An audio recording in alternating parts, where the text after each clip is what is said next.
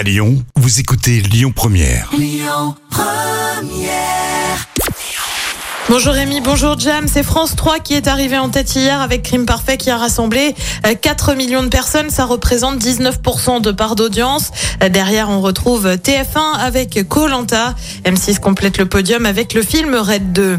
Michel Drucker bientôt de retour. Si vous regardez euh, vivement dimanche, vous avez peut-être aperçu bah, qu'on a des rediffusions hein, depuis quelques semaines. Et pour cause, l'animateur était à nouveau à l'hôpital. Il est sorti dimanche après avoir eu des soins.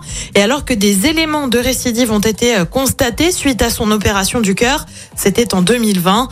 Il doit désormais se reposer et reviendra à l'antenne à la mi-avril. En attendant, France 3 maintient des rediffusions jusque-là.